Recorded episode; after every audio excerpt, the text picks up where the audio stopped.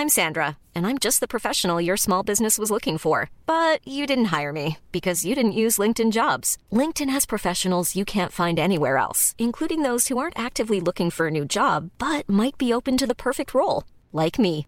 In a given month, over 70% of LinkedIn users don't visit other leading job sites. So if you're not looking on LinkedIn, you'll miss out on great candidates like Sandra. Start hiring professionals like a professional. Post your free job on linkedin.com/people today. There's never been a faster or easier way to start your weight loss journey than with PlushCare.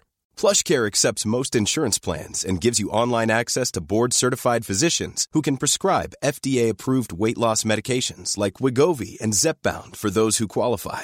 Take charge of your health and speak with a board-certified physician about a weight loss plan that's right for you. Get started today at plushcare.com slash weight loss. That's plushcare.com slash weight loss. plushcare.com slash weight.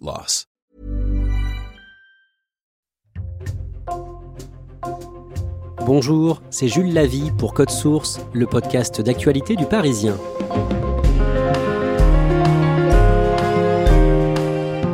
La justice enquête depuis le mois d'octobre sur les comptes de campagne d'Emmanuel Macron en 2017 et en 2022.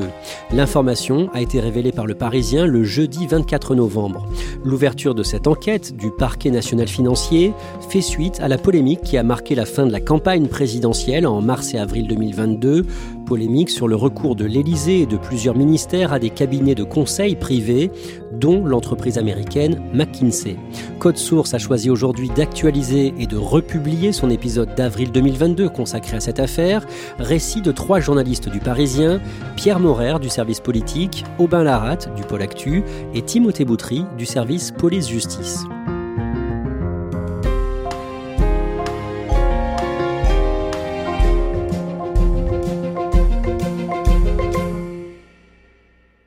Timothée Boutry, c'est quoi le parquet national financier? Le parquet national financier, c'est euh, un parquet, c'est-à-dire c'est l'accusation, c'est le ministère public, et c'est un parquet euh, qui a une compétence nationale pour les affaires de grande complexité financière. Le parquet national financier a été créé dans le sillage de l'affaire Cahuzac.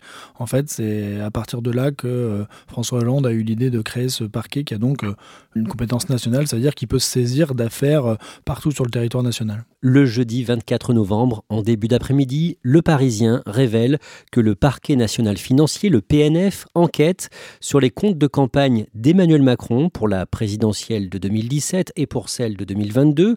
Quel est le soupçon en résumé? En fait, euh, l'enquête porte euh, sur un potentiel financement illégal des campagnes d'Emmanuel Macron. Alors, le terme juridique, c'est pas financement illégal, en fait, c'est d'avoir euh, minoré et d'avoir mal tenu ses comptes de campagne. Mais le soupçon, c'est de savoir si McKinsey, en l'occurrence, ce cabinet de conseil privé, n'a pas joué un rôle dans la campagne en organisant des événements, des meetings, que sais-je encore, dont le montant n'aurait pas été intégré dans les comptes de campagne déposés par le candidat après l'élection. Timothée Boutry, avant de vous poser d'autres questions à la fin de ce podcast, on va réécouter l'épisode de Code Source racontant la polémique McKinsey qu'on avait publié juste avant le premier tour de la présidentielle 2022, le vendredi 8 avril. À la fin du mois de mars, à l'approche du premier tour du 10 avril, les déclarations des candidats à la présidentielle se multiplient à propos de McKinsey. Emmanuel Macron apparaît comme un chef de l'État qui n'a pas confiance dans l'État. J'accuse Emmanuel Macron d'être soumis aux Américains de façon vraiment scandaleuse. Un homme décidant seul, presque seul avec ses amis de McKinsey. McKinsey a empoché le salaire annuel de 1200 fonctionnaires. Le gouvernement semble, dans cette affaire, avoir quelque chose à cacher. On a l'impression que ça n'est pas transparent. C'est un scandale d'État à partir du moment où vous mettez un milliard d'euros pour mettre des cabinets de consultants au cœur des politiques publiques. Pierre Morer, d'un mot, à ce moment-là, McKinsey devient un sujet incontournable de la campagne? Oui, en fait, tous les adversaires du chef de l'État ont l'impression d'avoir trouvé la martingale pour lui taper dessus. Ils s'en saisissent et surtout sur le terrain, euh, lors des déplacements des soutiens du chef de l'État, on constate que euh, à chaque fois, il y a des opposants qui crient McKinsey euh, comme on brandit une insulte. Alors pour bien comprendre comment on en est arrivé là et quels sont les faits au-delà de la polémique On va reprendre ce sujet du début. Aubin Larat, tout commence en janvier 2021 quand deux médias, Politico et Le Canard enchaîné, reviennent sur le lancement de la campagne de vaccination contre le Covid en France. Oui, à ce moment-là, la campagne de vaccination en France, elle est lente, elle est poussive. Et donc Politico, dans un article, euh, va tenter d'expliquer cette raison et au détour de quelques lignes, Politico va expliquer que le gouvernement a missionné un cabinet de conseil, en l'occurrence McKinsey, pour l'aider dans la logistique de la vaccination.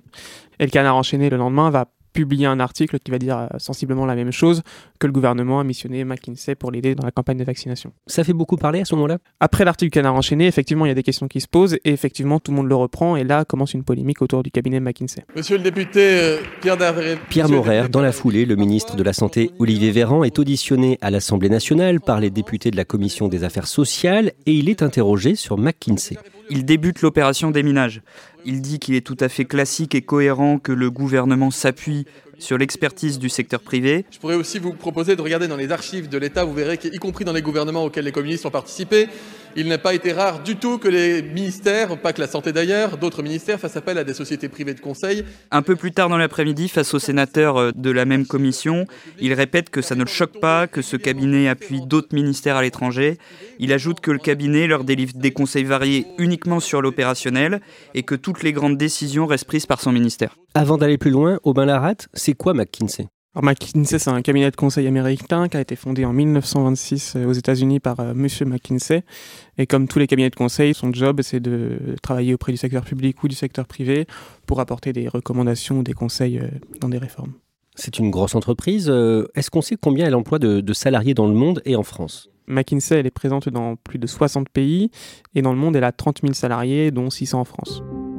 Toujours début 2021, le 6 février, le journal Le Monde publie un article décrivant l'historique des liens entre le président Emmanuel Macron et McKinsey. Cet article rappelle notamment qu'Emmanuel Macron a rencontré plusieurs membres de McKinsey en 2007 quand il a travaillé sur la commission Attali, commission destinée à proposer des réformes économiques au président Nicolas Sarkozy. Oui, tout à fait. Emmanuel Macron, euh, à l'origine, il est euh, inspecteur des finances et en 2007, il va être rapporteur général de cette commission, euh, la commission Attali. Et il va rencontrer à ce moment-là Éric Labbé, qui est l'un des directeurs associés de McKinsey France, qui est dans cette commission avec Emmanuel Macron. Et Éric Labbé va mettre à disposition de cette commission les services de son cabinet de conseil en mettant à disposition de, cette commission des consultants. Et dans les conseillers de McKinsey euh, qui travaillent sur la commission Attali, il y a un, certain Karim Tadjedine. Alors c'est à ce moment-là un consultant qui est mis à disposition par McKinsey auprès de la, commission Attali, donc il va rencontrer à ce moment-là Emmanuel Macron. Et euh, aujourd'hui, il est toujours à McKinsey, il est responsable du secteur public. Et en 2017, il a contribué à la campagne d'Emmanuel Macron en apportant des analyses et, des conseils dans, la campagne de façon bénévole et sur son temps personnel. Et c'est d'ailleurs le cas d'une vingtaine de consultants de McKinsey à ce moment-là. Alors on parle de McKinsey euh, aujourd'hui parce que c'est le cabinet dont il est question dans cette polémique, mais il existe beaucoup d'autres cabinets de conseil. Oui, d'ailleurs, le gouvernement, entre 2018 et 2020, a travaillé avec 2070 cabinets de conseil.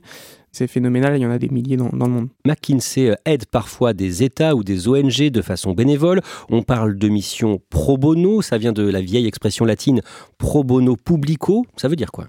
Ça veut dire que les cabinets de conseil, et c'est pas seulement McKinsey qui le fait, mettent à disposition gracieusement des, des consultants pour des secteurs publics ou des secteurs privés pour ensuite euh, nouer des contacts et peut-être récupérer des marchés à l'avenir. Par exemple, McKinsey a participé à l'organisation d'un colloque important à Paris le 23 mai 2018. Rappelez-nous ça.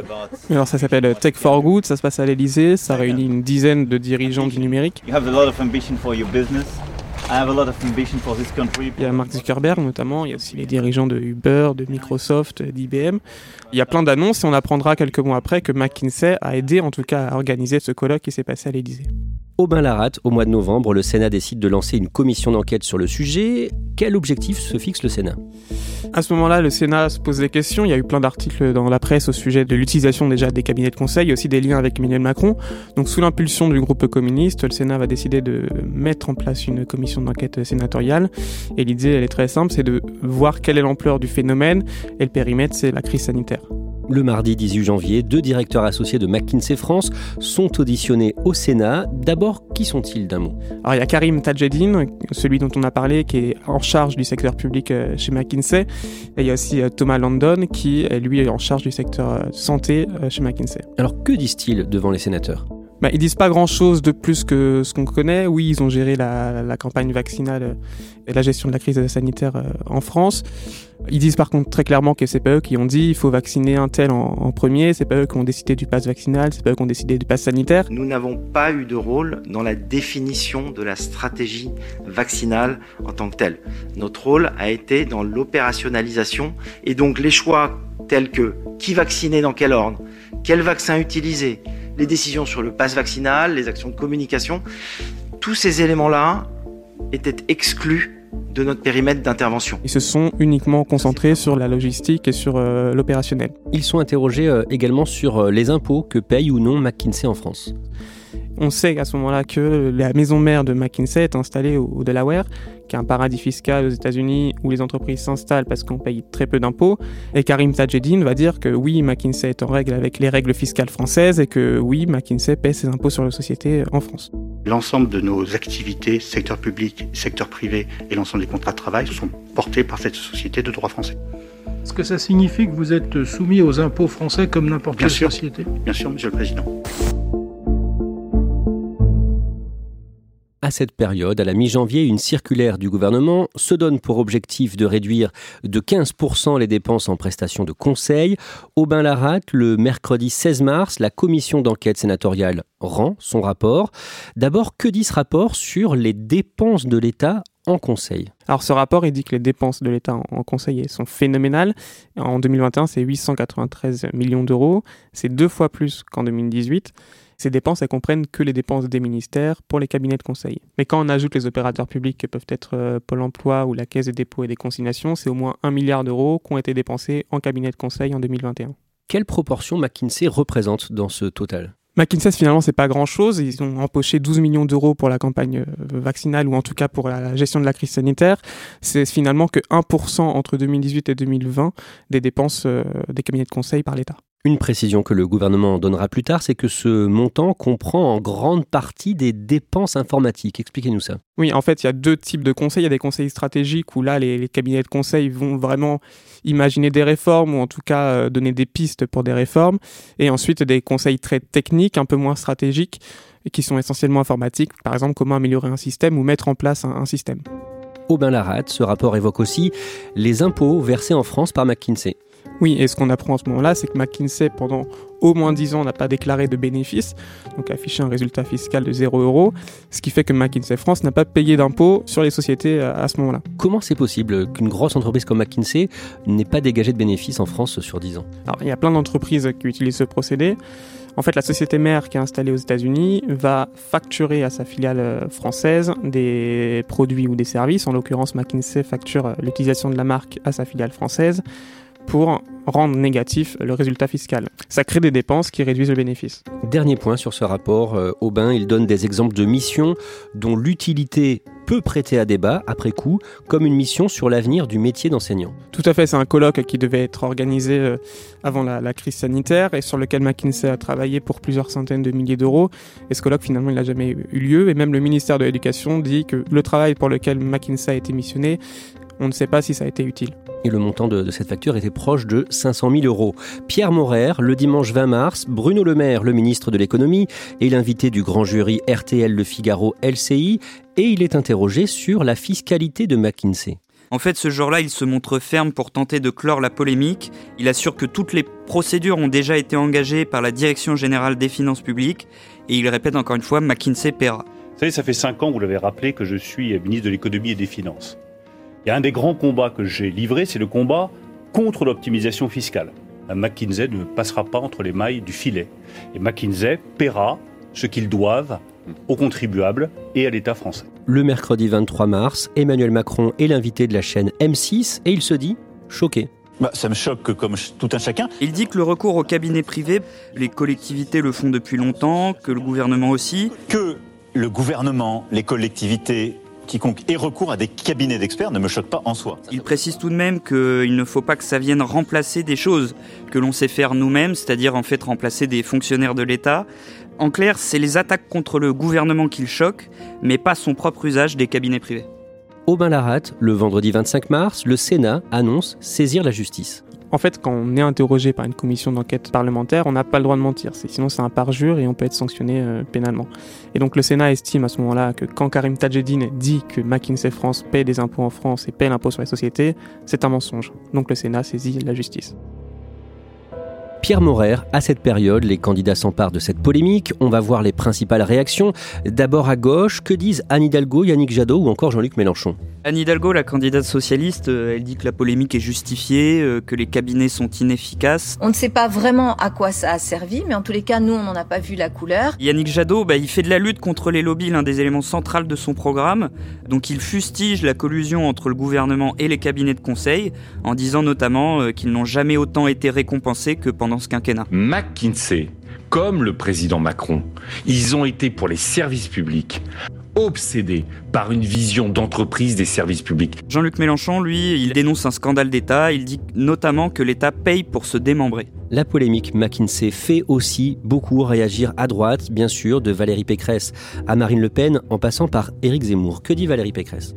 La candidate des Républicains exige qu'Emmanuel Macron rende des comptes. C'est scandaleux parce que les Français en ont assez de voir que leur argent leur est confisqué par ces grands groupes, mais aussi par euh, tous ces réseaux mafieux qui organisent aujourd'hui du vol. Pour Marine Le Pen, c'est du pain béni. Elle dénonce euh, aussi un scandale d'État. Elle dit que si Emmanuel Macron est réélu, McKinsey continuera à se gaver d'argent public. Le scandale McKinsey constitue indéniablement la marque d'un mépris d'abord inadmissible et peut-être d'une défiance humiliante pour les millions de fonctionnaires français. Éric Zemmour s'est lui fendu d'une lettre, euh, d'une vidéo sur les réseaux sociaux sur l'affaire, euh, et il accuse McKinsey d'avoir travaillé gratuitement pour la campagne d'Emmanuel Macron en 2017. Aubin Laratte, le samedi 26 mars, McKinsey France donne des précisions concernant sa fiscalité en France dans un communiqué. McKinsey continue de dire ce que Karim Tadjedine a dit lors de la commission d'enquête euh, sénatoriale, que McKinsey respecte les règles fiscales françaises, que tout est en règle, que une de ses filiales a payé l'impôt sur les sociétés pendant six ans, et que entre 2011 et 2020, McKinsey a payé plus de 422 millions d'euros d'impôts et de charges sociales. Les charges sociales, ça peut être les charges des salariés en France et McKinsey assume recourir à ce qu'on appelle les prix de transfert qu'on a expliqués. Malgré tout, on ne comprend pas vraiment la différence entre ces quelques 400 millions d'euros d'impôts versés selon McKinsey en France et le zéro avancé par la commission sénatoriale. En fait, McKinsey, c'est tentaculaire, il y a plein de filiales, donc on ne comprend pas trop quelle filiale a payé des impôts, quelle filiale n'a pas payé d'impôts. Donc là, il y a un contrôle fiscal qui est en cours et euh, il dira si c'est légal ou pas. Bonjour, Monsieur le Président de la République. Bonjour. Emmanuel Macron, candidat à la présidentielle. Pierre Morer, le lendemain, le dimanche 27, Emmanuel Macron est invité euh, sur France 3 et bien sûr, la question lui est posée. Il est comment d'abord et que dit-il? Subitement, il change de ton quand il est interrogé euh, par l'intervieweur sur McKinsey. Il se montre euh, très irrité, il se défend euh, avec vigueur. Et donc, à ceux qui ont l'impression que l'affaire recèle des combines, il dit c'est faux. Donc, le non-paiement, pardon, de l'impôt sur les sociétés. Non, mais là, faut être très clair, parce qu'on a l'impression qu'il y a des combines. C'est faux. Il y a des règles de marché public. La France est un pays de droit. S'il y a des preuves de manipulation, que ça aille au pénal. et il répète que sinon, c'est du pénal. Emmanuel Macron est en déplacement à Dijon le lendemain, le lundi 28 mars. Il défend à nouveau l'usage des cabinets de conseil. Quand on veut aller très vite et très fort sur une politique, dit-il, il faut parfois avoir recours à des prestataires extérieurs à l'État. Le mercredi 30, au Bain-Larat, deux ministres tiennent une conférence de presse sur le sujet au ministère de l'économie. Oui, c'est une conférence de presse qui a duré plus d'une heure et c'est assez rare depuis le début du quinquennat que le gouvernement s'explique sur des polémiques. Donc là, pendant plus d'une heure, deux ministres, euh, Amélie de Montchalin qui est en charge de la fonction publique et Olivier Dussault en charge du budget, vont expliquer pourquoi le gouvernement fait usage des cabinets de conseil. Là, ils veulent mettre fin aux, fake news, comme ils disent, et euh, à la désinformation autour de, de ce sujet. Et ils vont aussi dire que les cabinets de conseil et les dépenses des cabinets de conseil, c'est seulement 0,3% de la masse salariale de l'État. Et donc quand on dit qu'on remplace l'État par les cabinets de conseil, c'est faux. Pierre Morer, le samedi 2 avril, Emmanuel Macron évoque la polémique McKinsey, sans citer le nom de ce cabinet de conseil, pendant son grand meeting à la Défense Arena à Nanterre, près de Paris. Ces derniers jours, j'ai entendu parler beaucoup d'évasion fiscale et de cabinets américains. Bon. Euh, simplement, je voulais rappeler à tous ceux qui s'en indignent qu'ils les ont à chaque fois utilisés Cette attaque, elle vise en particulier euh, Valérie Pécresse, qui avait eu recours à un cabinet de conseil quand elle était ministre de l'enseignement supérieur de Nicolas Sarkozy.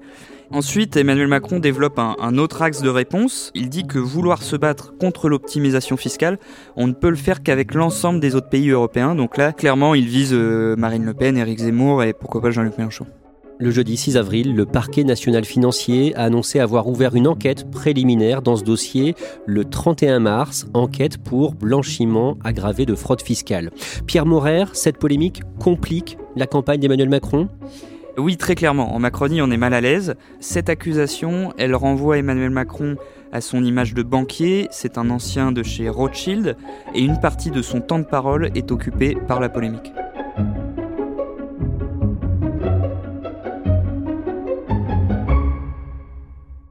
Verdict des urnes, deux jours plus tard, le dimanche 10 avril, Emmanuel Macron, près de 28% des suffrages, et Marine Le Pen, 23%, sont qualifiés pour le second tour de la présidentielle. Le dimanche 24 avril, Emmanuel Macron est réélu avec 58,55% des suffrages contre 41,45 pour son adversaire. Le dimanche 19 juin, au second tour des législatives, le parti d'Emmanuel Macron, La République en marche, arrive en tête, mais perd la majorité absolue.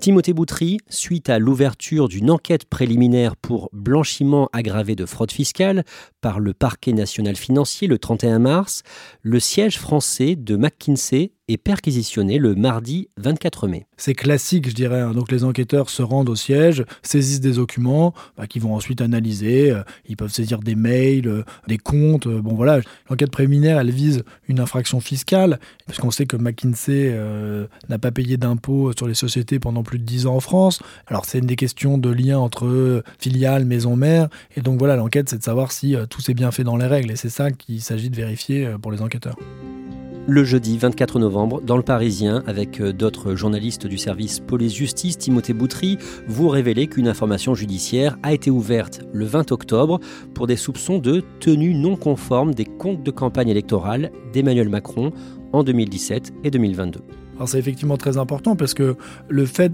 qu'il y ait une information judiciaire, ça veut dire que le parquet saisit des juges d'instruction qui sont statuairement indépendants et donc ça signifie que euh, les investigations s'annoncent plus complexes. Symboliquement et procéduralement, c'est une étape des juges d'instruction vont donc pouvoir enquêter et les juges d'instruction, ils ont des pouvoirs d'investigation qui sont supérieurs que dans le cadre d'une enquête préliminaire. Et en plus, on sait que le parquet national financier, il n'a pas l'ouverture facile, si je puis dire. C'est pas souvent qu'il confie des enquêtes à des juges d'instruction. Et on est donc sur une enquête judiciaire qui, alors, ne vise pas directement le chef de l'État, mais qui vise quand même les comptes de ses campagnes électorales. Donc c'est quand même euh, un moment extrêmement important. Comment le parquet national financier justifie l'ouverture de cette information judiciaire?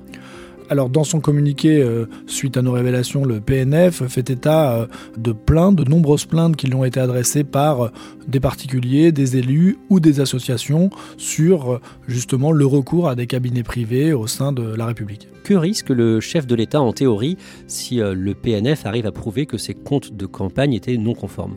L'infraction dont il est question, donc prévue par le code électoral, elle est passible de 3 ans de prison et 45 000 euros d'amende, donc ça c'est la peine théorique. Mais avant d'en arriver là, il faudrait déjà que euh, les soupçons soient étayés et aussi il faudrait qu'on puisse euh, établir qu'il ait une connaissance euh, de l'insincérité des comptes qui ont été ensuite déposés par le candidat. mais il faut savoir que l'infraction dont on parle, c'est celle qui a été retenue à l'encontre de Nicolas Sarkozy sur l'affaire Big Malion, et c'est à ce titre qu'il a été condamné en première instance, sachant qu'il a fait appel, et donc il y aura un nouveau procès euh, Big Malion. Votre article précise qu'une autre information judiciaire a été ouverte le lendemain, le 21 octobre. Pour quel motif? Alors c'est une enquête qui vise des chefs de favoritisme et recel de favoritisme. Euh, la question est de savoir si McKinsey en l'occurrence n'a pas obtenu des contrats en échange euh, de services qui auraient été rendus. On sait qu'il y a des, plusieurs personnes de chez McKinsey qui ont ensuite intégré des postes au sein de la République en marche. Donc la question est de savoir si euh, tout ça s'est fait euh, dans les règles et il n'y a pas eu un échange de bons, en l'occurrence de mauvais procédés entre le cabinet de conseil et la campagne et le pouvoir à ce moment-là. Le lendemain, le vendredi 25 novembre, Emmanuel Macron réagit à l'ouverture de ses enquêtes du parquet national financier en marge d'un déplacement à Dijon en Côte d'Or vous n'avez pas échappé que parfois les comptes de campagne pouvaient y avoir des problèmes.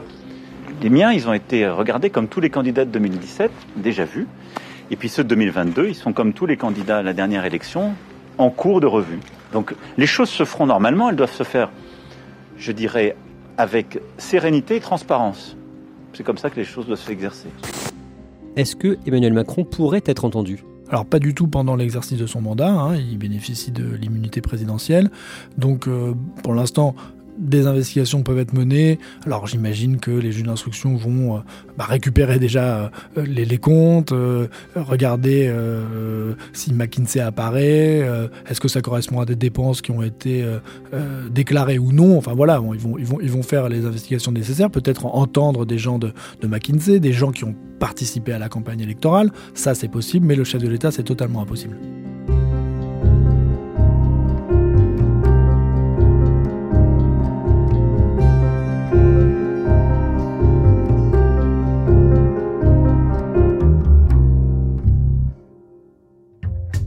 Merci à Timothée Boutry, Aubin Laratte et Pierre Morer.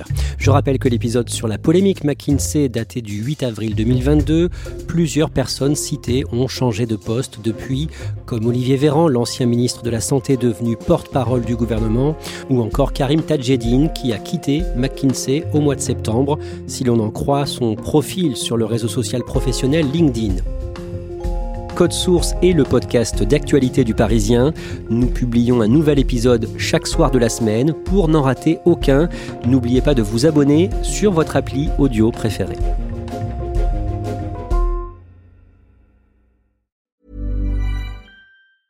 A lot can happen in the next three years. Like a chatbot may be your new best friend. But what won't change? Needing health insurance. United Healthcare Tri Term Medical Plans are available for these changing times. Underwritten by Golden Rule Insurance Company, they offer budget-friendly, flexible coverage for people who are in between jobs or missed open enrollment. The plans last nearly three years in some states, with access to a nationwide network of doctors and hospitals. So for whatever tomorrow brings, United Healthcare Tri-Term Medical Plans may be for you. Learn more at uh1.com. Hey, it's Danny Pellegrino from Everything Iconic.